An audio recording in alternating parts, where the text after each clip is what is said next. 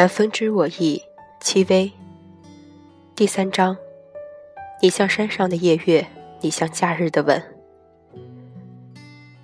当软软打开酒店的门，看着站在门口的身影时，他第一反应是闭上眼，再慢慢张开，然后再闭上，再张开，如此反复了三次。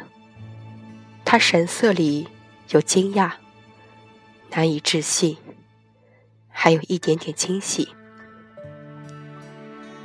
傅西周的心莫名有点痛，他伸手附在他的眼睛上。软软，是我。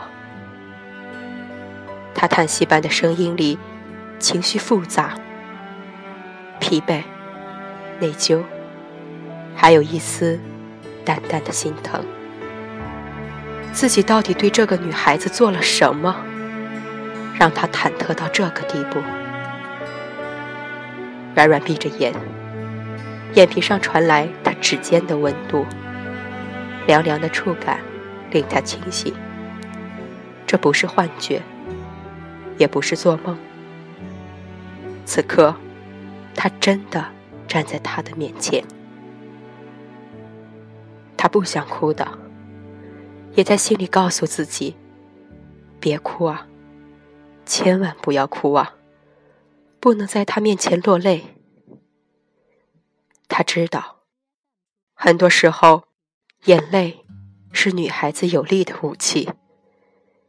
可他此刻真的不想用眼泪来控诉他。对不起，软软。他的手指依旧附在他的眼睛上，他的泪仿佛火焰，灼痛他的手指。此时此刻，他实在没有勇气直视那双染了雾气的清亮的眸子，他怕自己连对不起也说的没有底气。转进房间的时候，软软第一件事情就是望向墙上的挂钟。二十三点四十分，狠狠地舒了口气。他说：“还好没有过零点。”什么？他声音很低，傅西周没听清楚。他擦掉眼角的泪痕，嘴角微微翘起。没什么。他不知道他有多庆幸，他在结婚之夜的零点之前出现在他的面前。在暮云古镇的时候，他曾听风铃的妈妈提起过，民间有一个习俗：新婚之夜分房而居的夫妻，这辈子难以相守到老。他也觉得自己傻，简直傻得无可救药了。这个男人在婚礼上离他而去，此时他在零点之前找到他，他竟然还觉得庆幸。正常的人。应该是将他痛骂，甚至狠狠地抽他两个耳光，将他轰出门外，那样才解气，才足以告慰他心里多么的难过。这些他心里全部都清楚，可他拿自己的心毫无办法，拿他毫无办法。当他静静站在他面前，当他叹息般的喊他的名字。当他的手指附在他的眼睛上，他就已经原谅了他，因为他清醒的知道，在原谅他与推开他之间，选择前者，会让他心里好过一些。他是他逃无可逃的命运，那就做个傻瓜吧。世界上聪明的人那么多，不差我一个，就让我做个自得其乐的傻瓜吧。软软叹息般的闭了一闭眼睛。你的脚怎么了？傅西周终于发现他走路的姿势略显怪异。哦，崴伤了，没什么大碍。他轻描淡写的答，转身问他：“你要喝什么？有茶与果汁。”傅西周拉住要去小厨房帮他拿东西喝的软软，将他按在沙发上坐好，撩起他的睡裤。青肿的脚背，赫然映入他眼帘。他皱眉：“有冰块吗？”有。他去厨房冰箱里找到了冰块，又从浴室拿了一块小毛巾来包着冰块。他在他身边坐了下来，将他的脚平放在他的腿上。他忍不住缩了缩，却被他牢牢地抓住。这样突如其来的亲密，令他的脸微微一红。从他们重逢到他求婚，才短短半年时间，而真正确定关系到如今。也不过两个月，他们最亲密的接触仅限于牵手，次数也不多。他看了他一眼，又垂下头，手上的冰毛巾轻轻的在他青肿的脚背上移动。小客厅里只开了一盏落地台灯，暖黄色的灯光打在他的身上，他侧着脸，微低着头，手腕轻轻的起落。专注而温柔的模样，令他心里酸涩的涌起泪意。整个世界都安静下来，只有他。他仿佛看到多年前那个沉默柔情的他，又回来了。这才是他的十二。他停下手中的动作，抬起头与他对视。他背光而坐。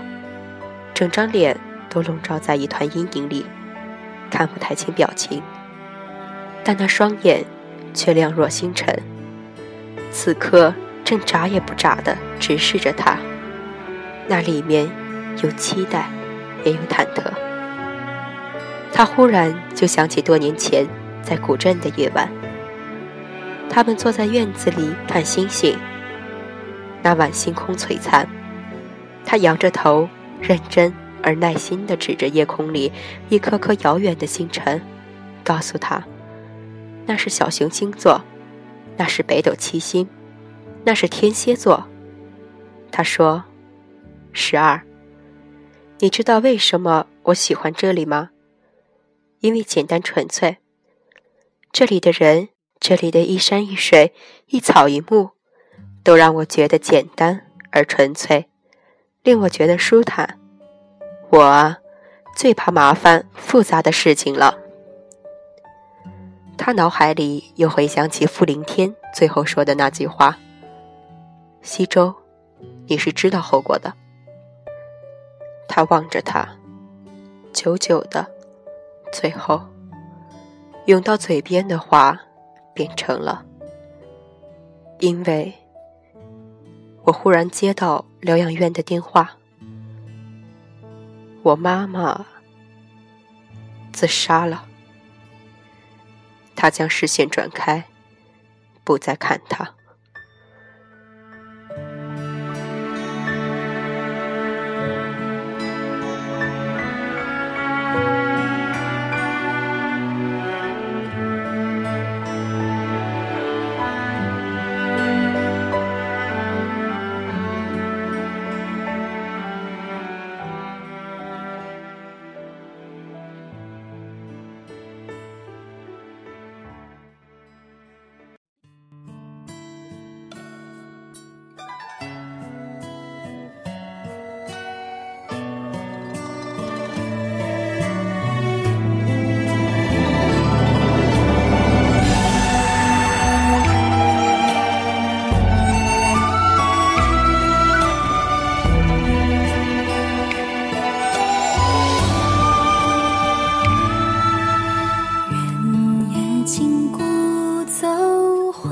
街灯如昼，欢歌笑语飘上船头。